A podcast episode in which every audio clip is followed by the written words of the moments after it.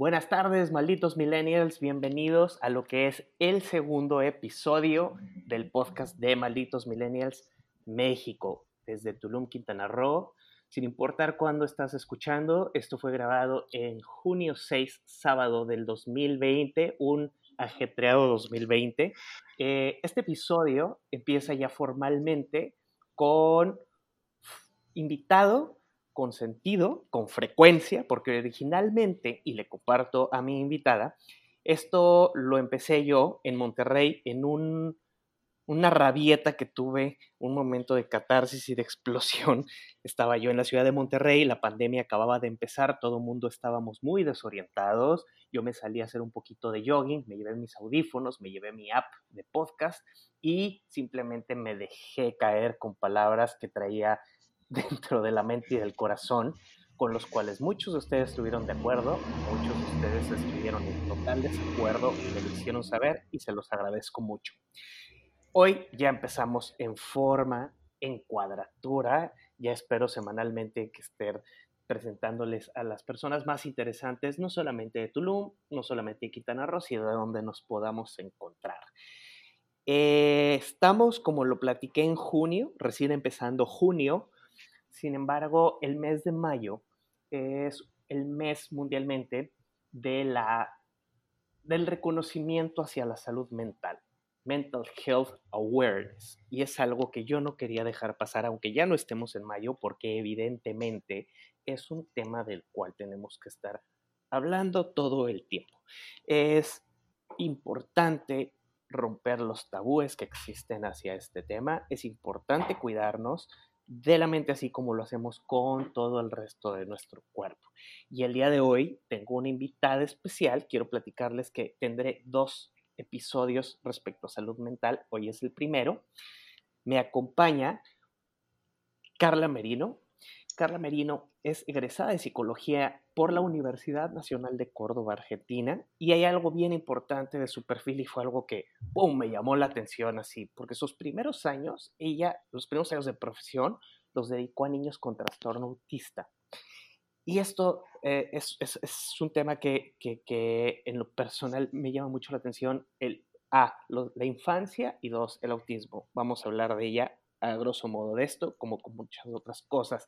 Me dijo una frase que me gustó mucho, que la palabra, no siempre, la palabra es el canal de comunicación más importante. Y ella, eso es lo que la empuja a estudiar terapias alternativas. Entonces, de entrada, no se cuadró a la disciplina y los estándares de los cuales tradicionalmente conocemos. Y su perfil me llegó a través de varios de mis seguidores a los cuales les agradezco por haberla puesto en mi radar. Amablemente el día de hoy, ella está aquí con nosotros, conmigo pues. Eh, Carla Merino, ¿cómo estás? Buenas tardes, bienvenida. Hola Luis, buenas tardes y muchas gracias por invitarme. Eh, y me encantó esto que contaste recién, que encontraste esta forma para hacer catarsis, para sacar de adentro aquellas cosas que te movilizan, ¿no? Me pareció extraordinario. Así es. ¿Sabes algo? Eh, mira, antes de que nos metamos a esto del tema de la salud mental, yo quiero siempre, cuando, no siempre, yo salgo muy pocas veces de mi cueva, pero cuando tengo el gusto de salir y me presentan a alguien, me gusta romper el hielo con esta pregunta. ¿Qué te trajo a Tulum, Carla? ¿Qué te trajo a Tulum? Cuéntanos. Bueno, a ver, mi historia no es muy diferente a la de la mayoría de las personas que vivimos aquí en Tulum, ¿no? Vine de vacaciones, eh, mi vida, yo vivía en Buenos Aires en ese momento, eh, y habían pasado sucesos así encadenados, sumamente locos, eh, que no me hacían sentir más cómoda, ¿no? Y tenía un amigo aquí en Tulum, y bueno, dije, bueno, ¿por qué no? El Caribe. y llegué aquí y me enamoré. Totalmente. Estuve viviendo unos cuatro meses, volví a Argentina y cuando volví, yo soy de la Patagonia, me volví a la Patagonia, el frío que hacía era tremendo. Miré a mi alrededor y dije, ¿qué haces acá, Carla? Claro. ¿Qué haces acá? Y me volví al Caribe, así. Eh, y bueno, eso fue hace ya casi, no, cinco años. Y, aquí estoy. Excelente. Pues, así es, he eh, encontrado un lugar. sí le llamas casa, le llamas casa a Tulum. Totalmente, es un hogar. ¿no? Y te, te hace aprender tantas cosas. Excelente, sí, claro, claro, por supuesto. Hay, hay, algo que alguna vez escuché, no recuerdo al autor, eh, pero dicen que uno es de donde está, uno es de donde escoge estar, ¿no? Eh, no sé qué tan de acuerdo estés con esto, pero... Creo que sí. uno, uno decide estar en el lugar que lo hace sentir cómodo, ¿no? Que lo hace sentir uno mismo. Y creo que Tulum tiene, tanto para nuestra luz como para nuestra sombra, tiene esa intensidad que te hace encontrarte con tu, con tu yo esencial. Tiene esa magia. Exactamente. Creo que sí, creo que estás muy atinada en lo que la mayoría de la gente piensa. Estarás de acuerdo, Carla, que vivimos en una ciudad, una población muy sui generis. Sí, es muy unique, es muy particular. Yo nunca había estado en una ciudad así, en donde de repente está desierto y un mes después te encuentras en la calle una suburban en donde van Kim Kardashian y Kanye West. Es, por no pasa en todos lados. ¿cierto? Entonces, al momento de nosotros vivir en una población como Tulum, en donde hay, vamos a hablarlo como tal, hay mucha fiesta, hay una población que siempre es cambiante. Yo creo que la gran constante de Tulum es que siempre está cambiando. Siempre hay gente que se va, que llega, que llega un ratito, que se vuelve a ir. Tenemos una ola de turismo impresionante, después nos quedamos solos un ratote, particularmente ahora con esta locura del, de la pandemia del COVID-19. Entonces siempre estamos cambiando. La gran mayoría de, la, de las personas que habitamos en Tulum, no es mi caso afortunadamente, pero la gran mayoría de las personas en Tulum viven solas, están expuestas a una soledad, entre comillas, porque realmente no, no me gusta mucho ese término, pero sí digamos que no hay mucha estabilidad en cuanto a relaciones, a veces ni laboral, a veces no hay estabilidad, punto. Entonces, teniendo todo este glamour que de repente vienen las grandes celebridades del mundo y de repente se van, y de repente tienen sueldos con propinas fantásticas y de repente eso se acaba. ¿Tú cómo ves el tema de la salud mental y de los habitantes aquí particularmente en el municipio de Tulum en un overall y ya después nos vamos a profundo? Bien, eh, es interesante cómo pintas la realidad de Tulum, ¿no? Esta, esta cuestión de que sea constantemente cambiante. Hay, eh, creo que una noción de que eh, el exterior puede influirnos de tal manera que nosotros perdemos el control de nosotros mismos. Eh, sí creo que tenemos un ambiente cambiante, pero creo que ese cambio tiene que ver con la expansión, ¿no? estamos en un lugar en el que estamos totalmente en, en, vías de desarrollo, ¿no? Tulum hace, ¿qué te gusta? Dos años, tres años que se ha puesto de moda como como la capital, por un lado, de la espiritualidad, del yoga, de conectarnos con, la conciencia ancestral, de toda la sabiduría maya, y por otro lado también es capital de la fiesta, ¿no? y, del desenfreno y de las drogas. Eh, ambas posturas son bien extremas, ¿no? pero uno decide cómo vivir esta realidad que te ofrece Tulum. Siento que es muy cambiante, tanto en el ámbito laboral como en el ámbito de las relaciones, justamente por cómo vivimos esta, eh, esta realidad de Tulum. A ver, esta soledad, como le decís vos, eh, creo que es una ilusión, ¿no? Cuando nos ponemos con parámetros de em, lo que significa una relación de pareja o cómo tengo que llevarme con mis amigos, eh, en un lugar como Tulum podemos tener variantes de esos parámetros o esas normas sociales, si querés, porque vivimos con mucha libertad, como decíamos al principio. Eh, Tulum nos conecta con nuestra propia libertad. Entonces, cuanto más nos aferramos a patrones rígidos de conducta o que queremos repetir lo que hemos hecho en, en otros lugares, aquí en Tulum, yo creo que ahí es donde se produce el conflicto. Siento que la estabilidad tiene que ser interna, no externa. ¿sí? En todos los lugares encontramos eh, situaciones cambiantes, situaciones movilizantes, pero si uno está fuerte, seguro de sí mismo, de sus convicciones, de lo que busca, de sus objetivos, eh, va a poder hacer frente a estas situaciones, ¿sí? adaptándose al entorno en el que vive. Exacto. Yo te quiero hacer una, que pasemos a, un cuadro. Eh, y hablo de mi experiencia personal probablemente sea un caso que tú ves recurrentemente siendo una profesional de la salud mental. Yo soy de la ciudad de Monterrey, es una ciudad muy conservadora. Eh, cuando yo tenía tal vez 18 o 20 años por ahí, eh, decidí atenderme con una psiquiatra. Obviamente en una ciudad como Monterrey, mis padres entraron en un pánico, mi hermano entró en un pánico, como un psiquiatra. O sea, ¿qué hicimos El loco de la familia. ¿Qué te falta?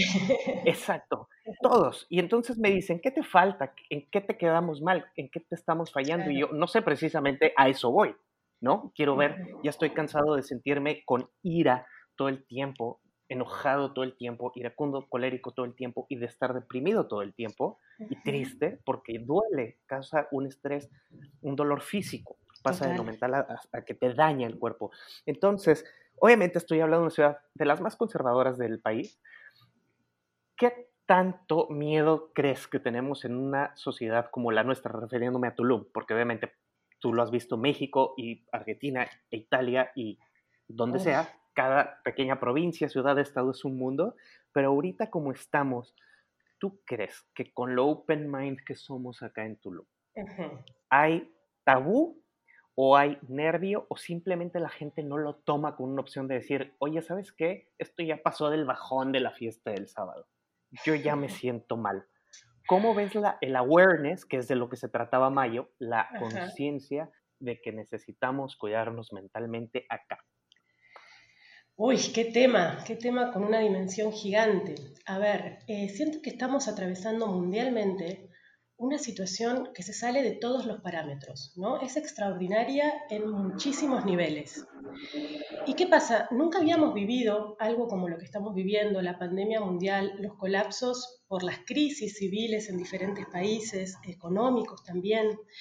Eh, y a ver, ni nosotros lo habíamos vivido y tal vez la generación de nuestros padres tampoco. ¿no? Enfrentarnos a una cuarentena, enfrentarnos a, no poder eh, acercarnos a las personas tanto que conocemos como que no conocemos, eh, por, justamente como decís, por miedo, ¿no? Eh, creo que tanto aquí en Tulum como, en cualquier parte, la forma de, manejarnos, como no tenemos parámetros de comparación, como te decía, no sabemos qué hacer, es aceptar la situación lo antes posible. ¿no? Aceptar y justamente una situación de incertidumbre es lo que tenemos que aceptar, que muchas veces los seres humanos eh, jugamos más del lado de la cancha del control, ¿no? Queremos tener todo bajo control, queremos saber exactamente qué paso dar eh, antes de darlo.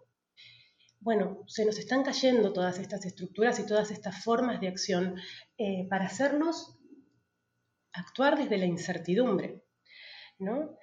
La aceptación rápida de esta, situación me lleva a una adaptación rápida también.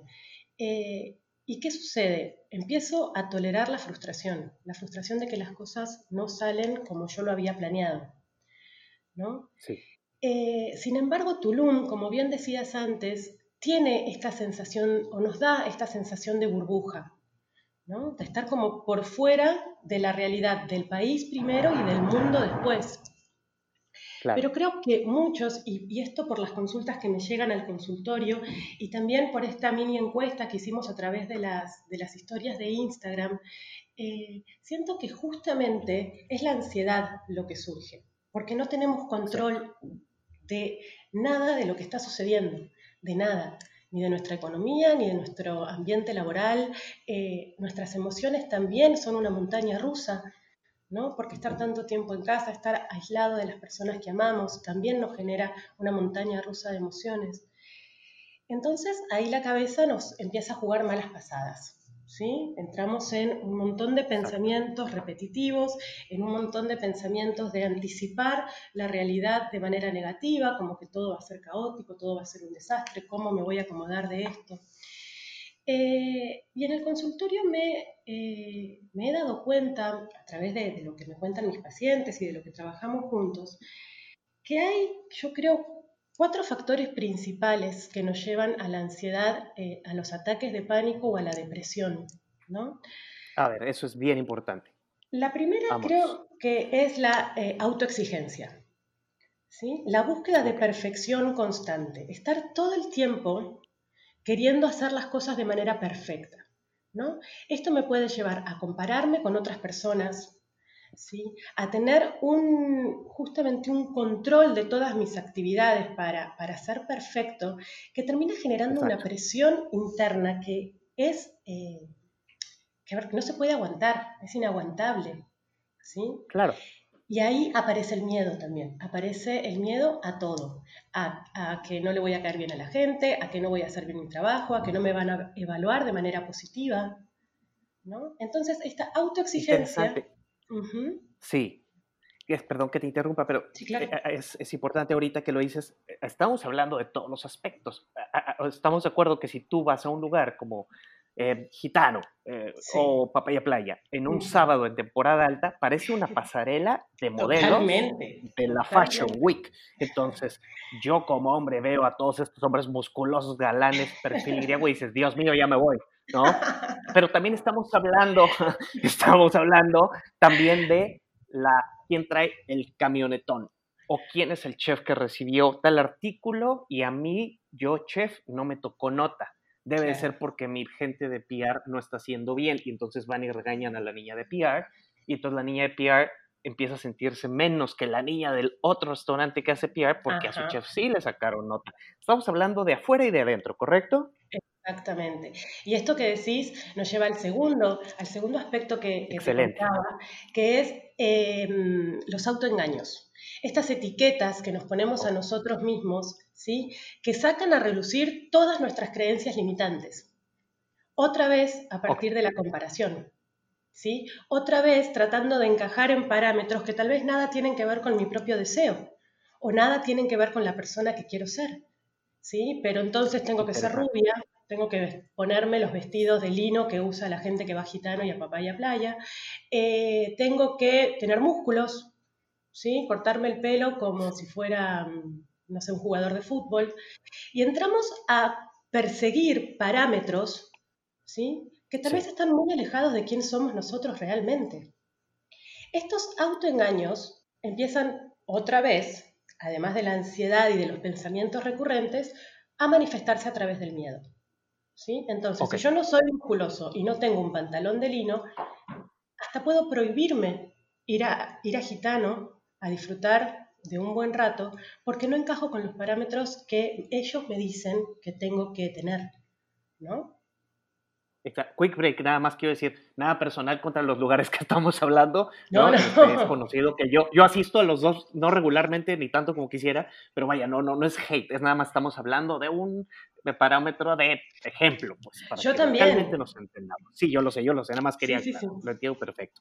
Sí, eh, esto que dices, la autopercepción, ¿quién nos la fija normalmente? O sea, es algo que el medio, que ahora el social media es el rey de la propaganda y de las fijaciones, estamos de acuerdo.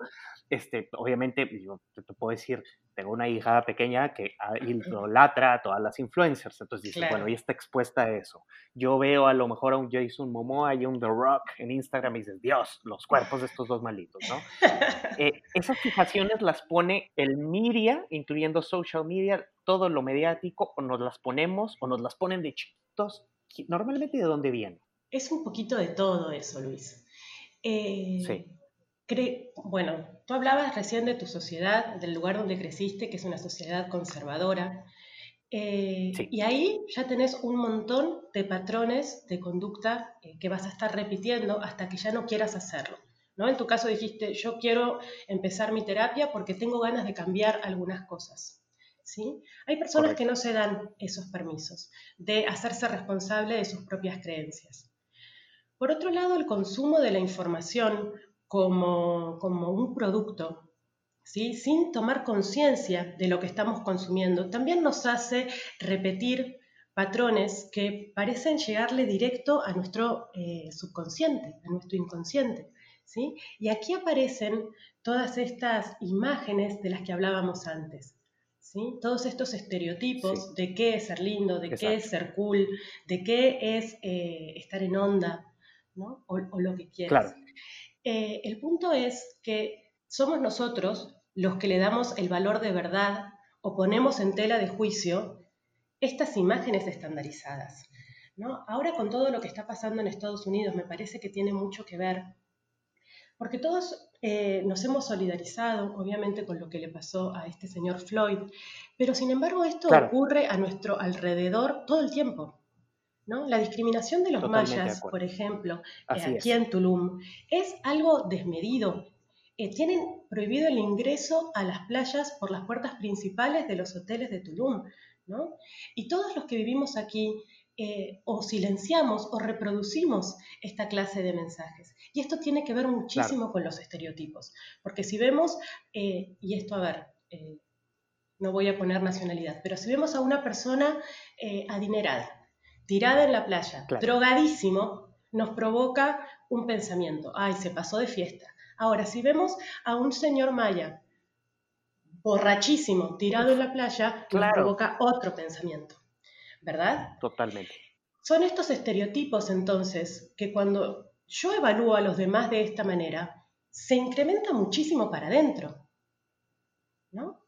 Entonces, si, no tengo, si no tengo cuidado en cómo estoy evaluando a las personas de mi alrededor, claramente mi autoevaluación va a ser tan rígida y tan exigente que hasta es, es posible que me autosabotee, ¿no? me limite en mis posibilidades de acción. Y justamente estas creencias se forman de todo esto. Cuando dejo de creerme superior o inferior a alguien, empiezo a ser responsable de cuál es mi imagen personal y de qué es lo que quiero mostrar. ¿Qué partes de mi personalidad son importantes para que otro mire? ¿Es mi ropa? ¿Es la manera en que me río? ¿Son los chistes que hago? ¿Son las cosas que consumo? ¿Es el lugar a donde vivo? Pero primero yo le doy importancia a esas cosas y después las reproduzco.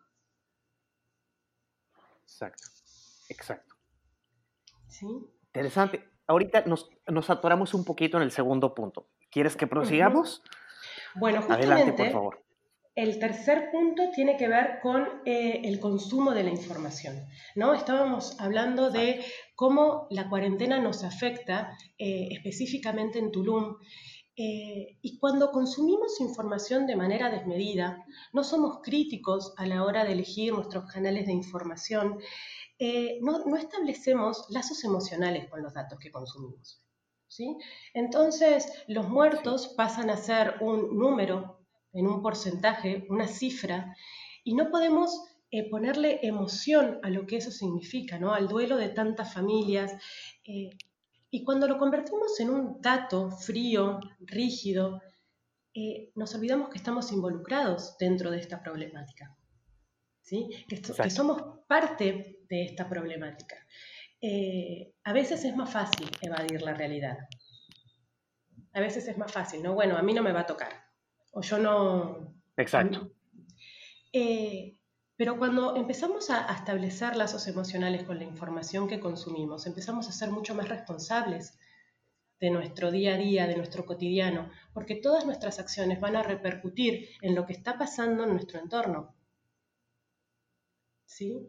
Eh, y esto es bien importante. Quiero que ahorita perdón, ahorita quiero que sigamos con el otro punto, pero quiero retomar del a mí no me va a pasar, para, porque me, gusta la estructura de tus cuatro puntos, pero el a mí no me va a pasar creo que es un gran, gran tema y ahorita creo que lo vamos a, platicar porque, perdón, pero si no se me van las cabras y luego a ti no, ya no te alcanzo a exprimir todo este conocimiento que tengo ahorita a la mano de ti, pero continuemos, perdón. ¿Me querías preguntar algo? no, del punto número, sigamos con el 4 y ahorita volvemos a, a, mí no me va a pasar porque creo que es algo que nos pasa mucho en Tulum. Pero vamos a concluir con los cuatro fases. Bueno, entonces, como para cerrar esta, esta, información como producto de consumo, yo creo que es necesario que tengamos lazos emocionales con los datos que consumimos, que tengamos empatía para que nuestra capacidad de acción sea mucho más realista. ¿Sí? Voy a elegir cómo actuar a partir de lo que le está pasando a la sociedad en general, a partir de la realidad en la que estoy inmerso. Y el cuarto punto, así cortito, eh, es la ilusión de soledad. Eh, la ansiedad y los ataques de pánico y la depresión también se dan cuando pienso que a nadie le importa lo que me pasa o que nadie me entiende. Entonces, Toda la energía que acumulo, todos los pensamientos, en mi mundo interno se hacen enormes, se hacen inconmensurables. y pareciera que no encuentro ni por dónde empezar a solucionar todas estas, todas estas cosas que estoy sintiendo y pensando. Entonces, es importante que entendamos la soledad como una ilusión. A muchas personas les sucede, y más en estos momentos de pandemia mundial, de cuarentena, de caída de la economía, que tengamos emociones muy encontradas, que tengamos algunos días ganas de hacer de todo y otros días ganas de no salir de la cama. ¿Sí? es normal que esto no suceda. Entonces, eh, saber que hablando, pidiendo ayuda, diciendo lo que te pasa, te vas a dar cuenta que el problema no era tan grande como creías. ¿Sí? Y que sí hay Como decimos acá, nos estamos ahogando en un vasito de agua. exactamente, exactamente. Entonces, trabajando estos cuatro puntos, creo que la reincorporación luego de, de, todo esto, porque va a ser una reincorporación a una nueva normalidad, ¿no? Una nueva normalidad. Exacto, ese branding, ese branding muy, que a mi parecer está un poquito fantasioso, ¿no? Me, sonó así muy sistemático, muy eh, nuevo orden mundial, con esa intención, desconozco, pero tú lo acabas de decir, nueva normalidad. Exactamente, y que la vamos a ir construyendo, ¿no? Entonces, eh, ni, ni, yo, ni tú, ni nadie sabe qué va a pasar después de todo esto, ni siquiera sabemos cuándo va a acabar todo esto, ¿no? Y cuáles van a ser las consecuencias reales. Pero siento que la manera de reincorporarnos cuando nos vayan dando pequeños permisos, eh, es tener rutinas y modos de acción organizados, no rígidos, pero sí organizados. ¿sí? Saber que puedo planificar para evitar el estrés, aunque sean objetivos a corto plazo. ¿sí? Pero creo que esa es la manera, tener en cuenta cuáles son las normas de seguridad, tener en cuenta cuáles son las reglas, ¿sí? Para, porque si hay algún miedoso al lado mío, eh, más miedoso que yo, ¿sí? pueda tranquilizarlo en vez de incentivarle o motivarle más miedo todavía. El miedo, exacto. Ok. Es un buen punto. Fíjate que algo que creo que lo platicamos en, nuestras charlas previas a prepararnos a esta grabación. ¿Tú crees que, digo, ya lo cubriste un poco, pero eh, el, estrés postraumático, digamos, ¿no? O sea, e, es, es, una condición que me corrige si estoy diciendo burradas, pero vaya, después de un episodio fuerte, como un secuestro, como presenciar un asalto, cosas de este tipo, pues nos dejan un estrés post, eh, dice el nombre de la analogía, ¿no? Eh, después de la cuarentena, de esta cuarentena que nos, nos tocó vivir, para la cual no todos estaban listos, creo que hay personas que lo supieron hasta aprovechar para cambiar ciertos hábitos, etc. Somos una amplia gama de, criaturas, pero hay gente que no, no le cayó nada bien. ¿Qué crees que podamos hacer nosotros como ciudadanos, como eh, parejas, hermanos, colegas de gente que tal vez va a presentar síntomas? ¿Qué podemos hacer? No para ayudar, porque pues para eso hay profesionales como tú, pero sí para detectar que, wow, le cayó muy mal esto y apenas viene readaptándose. ¿Hay algún, eh, digamos, cierto cuadro que nosotros podamos detectar en ellos? Eh, y las, las, maneras en que se va a expresar si hay síntomas o si hay algún estrés postraumático es sumamente variado, ¿no? Y cada persona va a tener su manera de expresarlo. Ahora, ¿qué podemos hacer nosotros si notamos que alguien no está del todo en su eje y anda medio fuera de foco? Primero, tratar de no juzgar, ¿no? Tratar de no señalarlo como un, ah, mira, a este no, no le sentó nada bien la cuarentena, ¿no? Tratar de ser muy empáticos con el otro. Tratar de, sobre todo, de mucha compasión, porque eh, algunos lo habrán tomado mejor y, como decís, habrán hecho eh, una rutina más saludable, habrán cambiado los hábitos, pero a las personas que no y que necesitan más tiempo de adaptación, lo que podemos hacer es tenderles nuestra, nuestra compasión, ¿no? nuestro entendimiento de que necesitan un poco más de tiempo para adaptarse a todo esto. Eh, siento que esa es la manera, ser empático y sobre todo no juzgar, no señalar a los demás. Creo que eso es un, primer paso en general para nuestro día a día. Es un, yo, no soy quien hablar porque yo soy un sátiro que se la vive haciendo este, memes muy juzgativos. Pero, pues, se vale, se vale. Todo es en buena fe. Todo es en buena fe. sí. Y el humor, algo que te quiero platicar yo a ti, y aprovecho para platicarlo con la gente que nos escucha, normalmente la crítica de malditos millennials sale de adentro, ¿eh? Casi siempre es un claro. Eh, o sea, el buen juez por su casa empieza. Del 50% de los memes que yo hago es un autosape que me doy, que ya después tú me diagnosticarás que también un mal está. Retomando un poco, hay, hay dos temas que no quiero dejar al aire. Afortunadamente aquí nadie nos carrerea, nos dice que cortemos ni nada. Eh, entonces, hay dos cosas que quiero retomar. Primero que nada, eh, cuando tú trabajaste con niños con autismo, que es un tema que nos da para 15 episodios probablemente o 20, porque es un, un, tema muy, muy importante, pero tú me, me, platicas que durante esta etapa dijiste, no siempre las formas tradicionales funcionan. Entonces, Exacto. quiero que me platiques un poquito de qué te hizo notar esto, obviamente eh, el, el, trato con estos pequeños, pero de ahí hacia dónde partes tú como profesionista que nos puedas compartir. Bueno, eh, es un recorrido de 10 años. Yo antes de, de, recibirme comencé a trabajar con niños autistas como prácticas profesionales y luego después de recibirme, como ya lo había hecho durante el último periodo de mi carrera, comencé a hacerlo profesionalmente.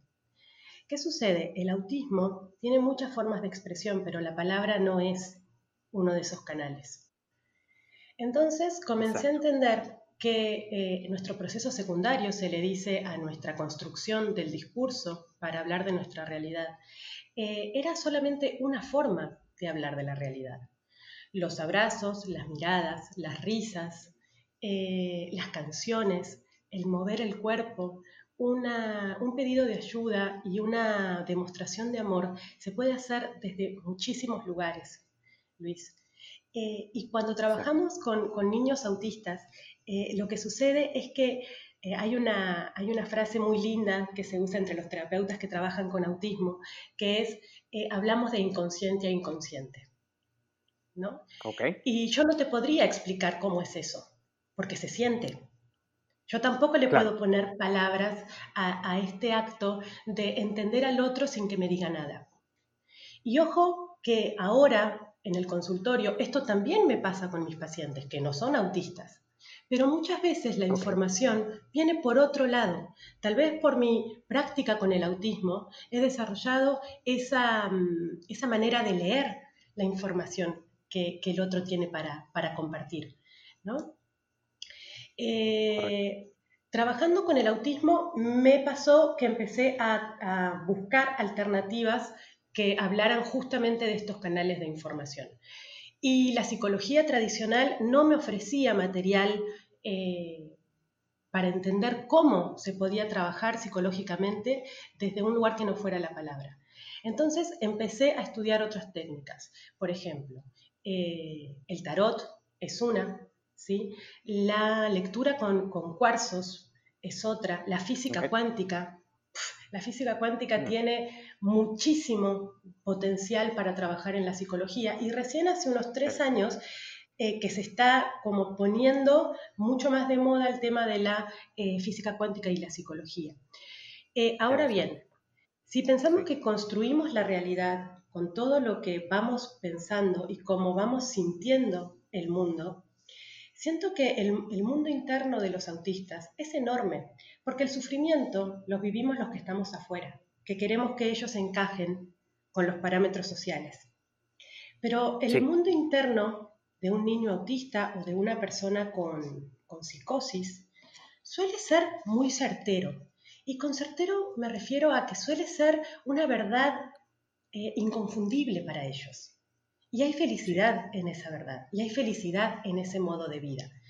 Pasa que, bueno, obviamente la familia, los profesionales de salud, lo que queremos es que encajen un poco más con la norma, ¿no? Con lo que nos dicen que una persona tiene que ser y hacer dentro de la sociedad.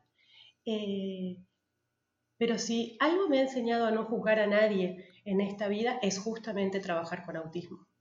¿sí? Entender que cada uno es feliz a su manera y cada uno construye su Exacto. mundo interno y ahí se materializa. Claro, o sea, no estamos hechos en masa ni en volumen, sino que somos un mm. pequeño universo muy, muy diverso, cada uno de nosotros, y más en nuestro pequeño, pequeño y querido mágico pueblo, ¿estás de acuerdo? Exactamente, y es una conjunción de ambas cosas, ¿no?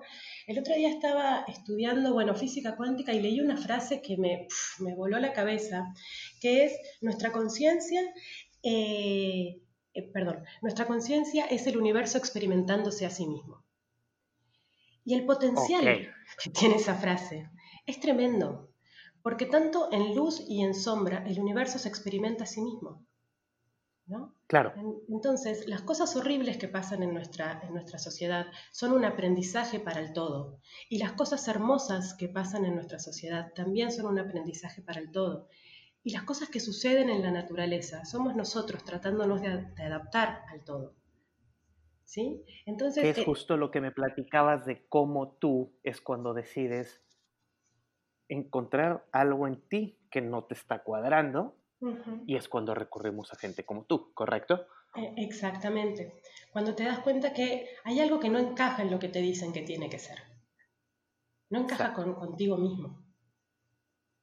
Bueno, y ahí Retomando el punto que me llamó la atención de las cuatro fases que hablaste, el a mí no me va a pasar, me hizo mucho ruido, te voy a explicar por qué. Creo yo que ese es un tema aquí, particularmente en Tulum, que aunque somos muy ególatras y muy egocéntricos, perdón si generalizo, siempre uno debe hablar en primera persona, que en mi caso, y dices, a mí no me va a pasar, a mí no me van a correr, a mí no me van a bajar el sueldo, a mí no me va, etc., una gama, y entre ellos, a mí no me pasa nada, yo estoy bien, ¿no? Entonces, ya hablando en, en materia tulumense, ¿cuál, eh, digamos, yo sé que no hay un checklist ni una fórmula mágica, pero que hay algún punto en donde digas, aquí hay un red, un, un red flag, un, un, puntito de alerta contigo mismo, con él, con ella, en el cual está, hay una frase que me gusta mucho dentro de esta salud mental, del tema de la conciencia de la salud mental, que dice, it's okay not to be okay. Está bien no estar bien. ¿correcto? Nos da miedo que nos juzguen de a locos. A mí no tengo problema, pero si hay gente que no le gusta que le digan que están locos, yo, es hasta, es hasta un elogio, pero bueno, eso soy yo. Pero vaya, ¿cómo, yo lo que quiero, mi finalidad de este, de este podcast y el que voy a tener con una colega tuya la próxima semana, es gente de Tulum. No hay bronca si quieres ir a platicar con Carla. No pasa nada, no, no, no, no, no estás eh, eh, regándole nada. Al contrario, yo te aplaudo si tú dices, ¿sabes qué? Híjole, dame el teléfono de Carla, porque necesito hablar con alguien como ella. Muchas gracias. ¿Qué, palabras, como digamos, para, para darle cierre al, episodio? No, te digo, no tenemos prisa tú, pero sí como digamos ya para, para invitar el call to action a la gente de que it's okay not to be okay. Bueno, a ver, eh, siento que hay una, una dualidad que se expresa todo el tiempo en nosotros, de lo objetivo y de lo subjetivo. El punto es que, como decíamos hace un ratito, a veces lo objetivo no encaja para nada conmigo. Y esto empieza a despertarme muchísimas alarmas, y esas alarmas pueden convertirse en síntomas. ¿sí? Y esos síntomas pueden reflejarse en mi manera de relacionarme con las personas, en mi manera de trabajar, en mi motivación. ¿sí? Entonces, cuando vemos que hay algo en nosotros que ya no está encajando con mi, forma de vida, que ya no me gusta cómo estoy viviendo. Es ahí cuando lo objetivo no está siendo positivo para mí. Y en vez de entrar en una escalerita de ego y de piloto automático, es mejor ir para adentro y conocerse a uno mismo. Y encontrar las herramientas para que tu vida vuelva a ser funcional en una sociedad como la que vivimos, pero que no te condicione tu felicidad que no condicione tu bienestar. Y creo que ahí entra el psicólogo, entra el psicólogo como entra cualquier profesional de la salud y como entra cualquier terapia alternativa que te ayude a encontrarte a ti mismo o a reencontrarte, ¿no? Porque siempre estás ahí. Eh, Exacto. Entonces me parece que cuando uno toma la decisión de conocerse mejor, cualquier persona, cualquier, cualquier acto, ni siquiera por ahí tiene que buscar a alguien, si él o ella eh, con decisión, con constancia, eh, decide cambiar, el cambio se va a hacer. ¿Sí? Excelente. Claro, eso suena algo eh, palpable y viable. Exacto. Excelente. Y siento que esta, este tema, bueno, ahora está tan de moda en el mundo, pero que en Tulum lo vemos tanto, el tema de los gurús, de los maestros espirituales, eh, de, los, de los genios que te van a salvar la vida y te van a dar un ritual para que no tengas más problemas. Te recetes. Exacto. Eh, esto tiene que ver con una convicción personal, ¿no? Cualquier ritual, cualquier, cualquier terapia es buena, pero si estoy enfocado bien si realmente estoy haciendo un cambio para mi bienestar y para las personas que me rodean también. Exacto, que realmente tenga finalidad y ahora sí que propósito, por decirlo de algún modo, ¿correcto? Exactamente. Carla, te quiero agradecer, te agradezco mucho que hayas tomado un tiempo de tu semana, que sé que estás muy ocupada, tu agenda está afortunadamente ocupada y me da mucho gusto. Sí. Eh, a todos los gerentes de RH de las zonas aledañas, no nada más en Tulum, eh, les platico también que Carla tiene conocimiento en cuanto a team building. Eh, la salud mental va a ser un tema que no debemos ya jamás de dejar caer después de este encierro y estos tiempos tan bizarros que vivimos después del COVID que no se ha acabado, que todavía no hay vacuna, que todavía no hay medicamentos para bajar los síntomas. Esto sigue palpable, vamos a regresar a la chamba, vamos a regresar a la vida diaria, pero no se ha acabado.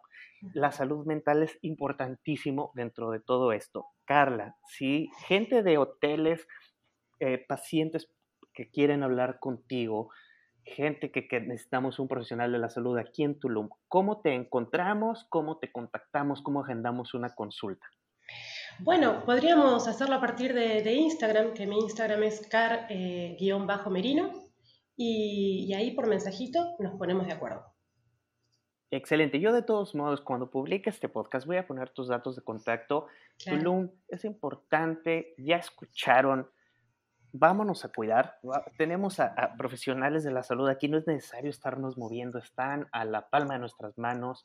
No vamos a tapar con borracheras ni pachequencias lo que nos pasa. Hay modo de curarnos, hay modo de tener una vida funcional y productiva. Se los dice un, yo me autoetiqueto, me va a regañar Carla, pero se los dice un loco. Se los dice un iracundo, colérico. Hay modo de vivir bien. Hay gente que estudió para ayudarnos. Si les duele la muela, van al dentista. Si se sienten mal, vayan con Carla.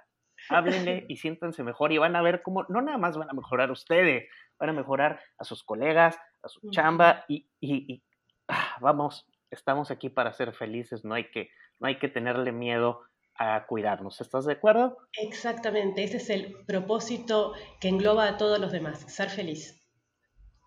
Carla, muchísimas gracias. Gracias. Pronto estamos al aire con este episodio. De verdad, nuevamente, gracias. Y millennials, les prometo ya estar más disciplinado con este podcast, con gente de calidad como el día de hoy, que de verdad fue de lujo.